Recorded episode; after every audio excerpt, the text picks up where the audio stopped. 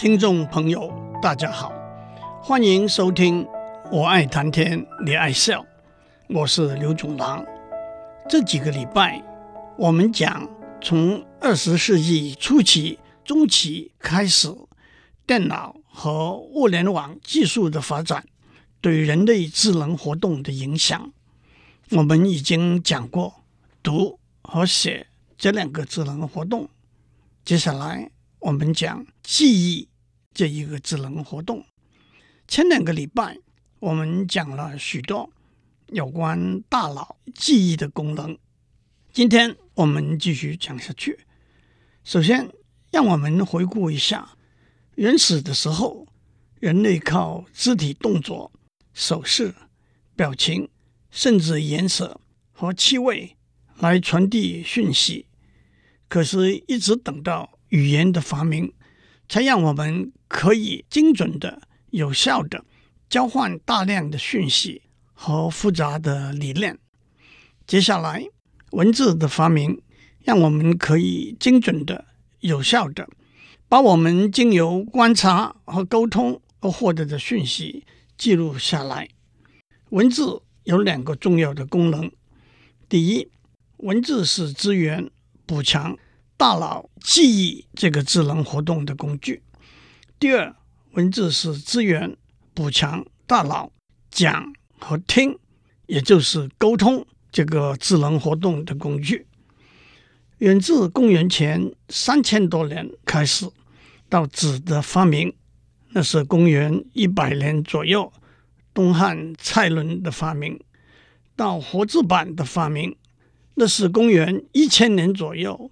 北宋毕生和公元一千四百年，德国古腾堡的发明，印刷术的进步，加上交通运输的发达，书本储存和传递文字记录的功能，在记忆和沟通这两个智能活动里头，扮演了非常重要的角色。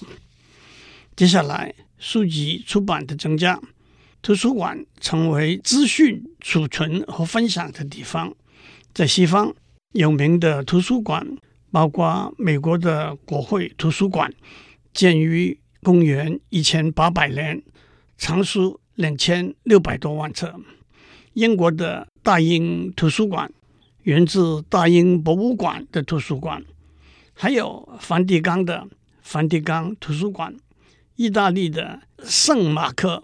国家图书馆，俄国的俄罗斯国家图书馆，在中国，远在清朝乾隆年间开始编纂，一共收藏了三万多册书的《四库全书》，和现在在北京的中国国家图书馆，由一九零九年清政府成立的京师图书馆开始，藏书一千六百多万册。同时，从这些大量的资料中搜索需要的资料，许多工具书就应运而生，字典、词典、百科全书等等，我们就不多讲了。但是，电脑和互联网技术的发展，对文字资料的储存和传递带来了突破性的改变。首先，电脑有一个储存资料的主记忆体。远在一九五零年代，IBM 的七零四电脑的主记忆体的容量是一百二十八个 kilobytes。现在一个个人电脑的主记忆体的容量大约是十六到三十二 megabytes。再加上辅助记忆体，例如硬碟，它的容量。可以说是从一百到五百 gigabytes 不等。到底这些记忆体能够储存多少资料呢？让我们看一些简单的例子。一个 megabyte 可以储存一本二十万字的书，五个 gigabyte 就足以储存莎士比亚全集了。五个 megabytes 也可以储存大约五分钟。MP3 形式的音乐，推而广之，一个 gigabyte 大约可以存一本一本叠起来大约十公尺高那么多的书，也可以储存两百首歌或者一部电影。也让我提醒您，今天您到店里去，大概已经买不到一个 gigabyte 那么小的随身碟了。八个 gigabyte 是一百五十元台币，三十二个 gigabyte 大约是四百元台币。接下来，一九六零年中期，互联网的发展把电脑连接起来，储存在一个电脑中的资料就可以经由互联网传送到另一个电脑去。一九九一年，全球资讯网 （World Wide Web） 的发展，把储存在不同电脑中不同的文件连接起来。我们就可以从浏览一份文件跳到浏览另外一份文件去。这七十年来，电脑和互联网技术的发展带给我们的是：第一，通过互联网可以找到的资料是极其大量的。让我举一些数字为例，不过也让我指出，任何有代表性的数字都是暂时的。会随着时间增加。在全球资讯网 （World Wide Web） 上，一个网站 （website） 里头有若干个网页 （web page）。网页就是一个文件，含有各式各样的资料。我们可以想象，一个网站就是一本书的总目录，在总目录底下有不同的章、不同的节。按照我在二零一七年八月二十五号台湾时间早上十点二十五分找到的记录，在互联网上有十二亿四万三千两百七十万八千九百七十那么多个网站。我可以在时间上说得非常精准，因为这个数字是一直不断增加的。至于在互联网上的网页的数目是多少呢？这是一个相当难以估计的数目，因为一个网站底下分开来有网页，网页底下分开来又有网页。一个可信的估计是六十兆，那就是六十乘十的十二次方那么多个网页。另外一个可供参考的数据是。在互联网上储存的资料大约是十的二十四次方那么多 byte，也就是一百万个 giga gigabyte。第二，这些资料是用许多不同的方式来呈现的，光是文字就有字体、大小、颜色的不同，此外还有图片、声音和动画，而且在一个网页上。这些资料呈现的方式往往是混合起来的，文字加上图片加上声音。第三，这些资料在互联网里头以很快的速度传递，因为传递的规格的不同，再加上网络上拥塞的状况，也是一个主要因素。我们更不容易找到一个代表性的数字。如果，以无线网络。四 G 的规格来说，那大约是每秒钟五十到一百个 megabits。第四，在网络上的资讯的流量是多少呢？一个估计是每秒一万个 gigabyte。说了这许多数字，也许大家根本没有听进去。不过毫无疑问，大家会同意，在互联网上的确储存了大量的资料。而且这些资料，我们可以随意截取，并且以极快的速度传递到我们面前。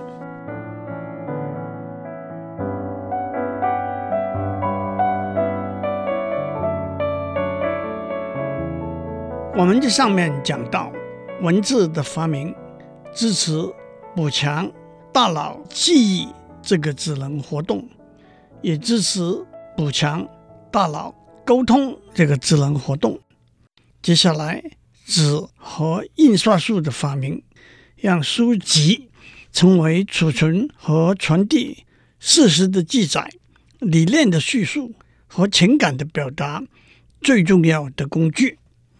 大规模的图书馆也就成为非常重要的资料库。但是，电脑、互联网和全球资讯网技术的发展带来了空前巨大的改变。我们在上面已经讲过，在互联网和全球资讯网上储存的资料是非常大量的。让我打一个叉。在互联网上的资料，当然都是电子档，因为只有电子档才可以方便的储存和迅速的传递。而且今天我们有很多非常好的工具，帮助我们设计、制作含有文字、图片、声音、动画的电子档。但是在电脑和互联网技术发展以前的书和文件呢，我们当然希望也能够通过互联网阅读这些书，而不必翻山越岭、长途跋涉跑到图书馆去找啊。这引起两个问题：一个是技术问题，一个是法律，特别是版权问题。让我先讲技术问题。把一页文件照上成为电子档是轻而易举的事，但是照上档只能供传递和阅读之用，没有修改和搜索的功能。不过，远在一九七零年代，电脑科学家已经开始发展了光学字元识别 （Optical Character Recognition） 的技术了，那就是把手写。或者印刷在纸上的英文字母 A、B、C、D 等等也好，中文字你、我、他等等也好，辨识出来，转换成相对应的在电脑中使用的编码。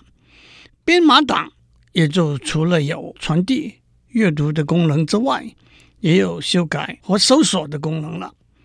还有一个小小的技术问题，把一本装订好的书。分册成页，逐页来做字元识别是很简单的事情。但是如果书的主人不同意把装订好的书分册开来，因为那可能是一本古老的旧书，怎样迅速的一页一页来翻，也是一个有挑战性的机械工程问题。不过这个问题也已经有相当好的答案。二千零四年的秋天，Google 公司的两位创办人 Larry Page 和 s e r g e Brin 正式宣布一个叫做 Google Print 的计划。这个计划后来改名为 Google Book Search 计划，目的是把所有印刷出版的书转换成在网络上可以读、可以搜索的电子档。好几家有名的出版商。和大学的图书馆也都先后表示愿意提供他们出版或者拥有的图书参与这个计划。可是这个计划遇上了相当复杂的版权问题。对于一些古老、版权已经过期，那就是已经在公领域的书，版权不是问题，因此转换成电子档也不是问题。但是对于一些版权尚未过期的书，这很明显是智慧财产权侵占的问题。不但一一去找每本书的作者是一件极端繁重的工作，更何况还有已经绝版而版权尚未逾期的书。如果不把作者找到，版权的问题又变得更复杂了。即使对 Google 公司来讲，钱不是问题。Google 公司也愿意提出一笔钱，经过适当的安排，付给版权尚未逾期的书的作者。但是，Google 公司独占的拥有所有书的电子档，也是许多人不愿意接受的问题。按照二零一五年的数据，Google 公司的资料库已经有三千万册书的电子档。足以和世界上最大的图书馆媲美，但是这个计划怎样走下去呢？目前听到的声音比较少了。讲到这里，我们的故事可以只讲了一半。在互联网和全球资讯网的技术，把浩瀚的资料放置在我们面前，或者说的精准，也是俏皮一点，放置在我们指尖上。在英文，at your fingertips 是容易、方便获得的意思。在这里，我们玩一个文字游戏，因为我们正是用指尖敲打电脑的键盘。大家也都有很多的经验，知道如果我们需要一项资料，不管是台湾玉山的高度、爱因斯坦的一张照片、电视明星胡歌唱的一首歌《六月的雨》，我们都可以使用一个搜索引擎 （search engine） 把资料找出来。在互联网上有很多不同的搜索引擎。特别是对不同的语言，有特别以这个语言为主的搜索引擎。大家比较熟悉、最常用的搜索引擎有 Google、Bing、Yahoo 和百度。Google 是 Google 公司成立的时候推出的，Bing 是微软公司在二零零七年。推出的取代了原来的 MSN Search，在英文的搜索引擎里头，Google 排名第一，它的市占率是百分之六十五；Bing 排名第二，市占率是百分之二十；Yahoo 排名第三，市占率是十三。不过到了二零零九年。Bing 和 Yahoo 又有了一个合作的安排。百度是二零零三年由百度公司推出的，是中文里头最大的搜索引擎。我们只要把关键字输入，搜索引擎就会找出许多和关键字有关系的网页，供我们参考使用。那么，到底搜索引擎运作的基本原理是什么呢？其实那是我们都相当熟悉的。一本书，特别是教科书或参考书，在书的后面都有一个索引 （index），告诉我们在书里头哪些地方可以找到书里头使用的重要的字和词。例如，在一本有关大学教育的书的索引里头，我们可以找到在二百二十八和二百三十页讲到校务基金，在一百四十一、一百四十七和两百一十一页讲到教授的退休制度，在一百九十七页讲到教授工会的成立等等。因此，如果我们想要知道有关校务基金的事情，我们就会翻到二百二十八和二百三十页去。如果我们想要知道教授的退休制度，我们就会翻到一百四十一、一百四十七和两百一十一页去等等。换句话说，校务基金、退休制度和工会都是关键词。对每一个关键词，我们可以从索引找到书里头。描述和这个关键词有关的内容的地方，相似的一个搜索引擎的核心部分就是一个庞大的索引，里头有许多关键词。对一个关键词，索引会告诉我们在哪些网页可以找到相关的资料；对另外一个关键词，索引又会告诉我们在哪些网页。可以找到相关的资料，因此，一个搜索引擎必须建立它的索引，也就是把关键词和网页连接起来的资料库。那么，这个资料库是怎么样建立起来的呢？这个我们下次再讲。祝您有个平安的一天。